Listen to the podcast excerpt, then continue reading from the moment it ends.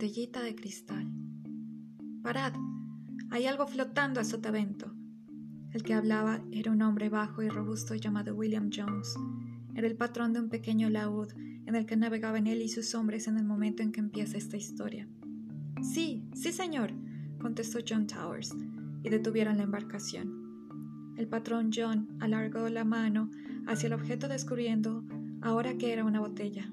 Solo es una botella de ron que han tirado a algún barco que pasaba, dijo, pero ni un impulso de curiosidad la cogió. Era una botella de ron e iba a devolverla al agua cuando se dio cuenta de que dentro tenía un trozo de papel. Lo sacó y leyó en él lo siguiente. Primero de enero de 1864. Soy John Jones, el que escribe esta carta. Mi barco se está hundiendo deprisa con un tesoro a bordo. Estoy donde ha marcado un asterisco en la carta que incluyo. El patrón Jones le dio vuelta a la hoja y en la otra cara tenía un mapa. En el borde había escritas estas palabras. Las líneas de puntos representan la ruta que llevábamos. Towers, dijo el patrón Jones con excitación, lea esto. Towers hizo lo que le pedían. Creo que merece la pena ir, dijo el patrón Jones. ¿Usted qué opina? Igual que usted, replicó Towers. Alquilaremos una goleta hoy mismo, dijo el patrón excitado. De acuerdo, dijo Towers, con que alquilaron una embarcación y zarparon siguiendo las líneas de puntos en la carta. En cuatro días llegaron al lugar donde se indicaba y varios bajaron y subieron cargados con una botella de hierro en ella. Encontraron las siguientes líneas garabateadas en un trozo de papel de estraza.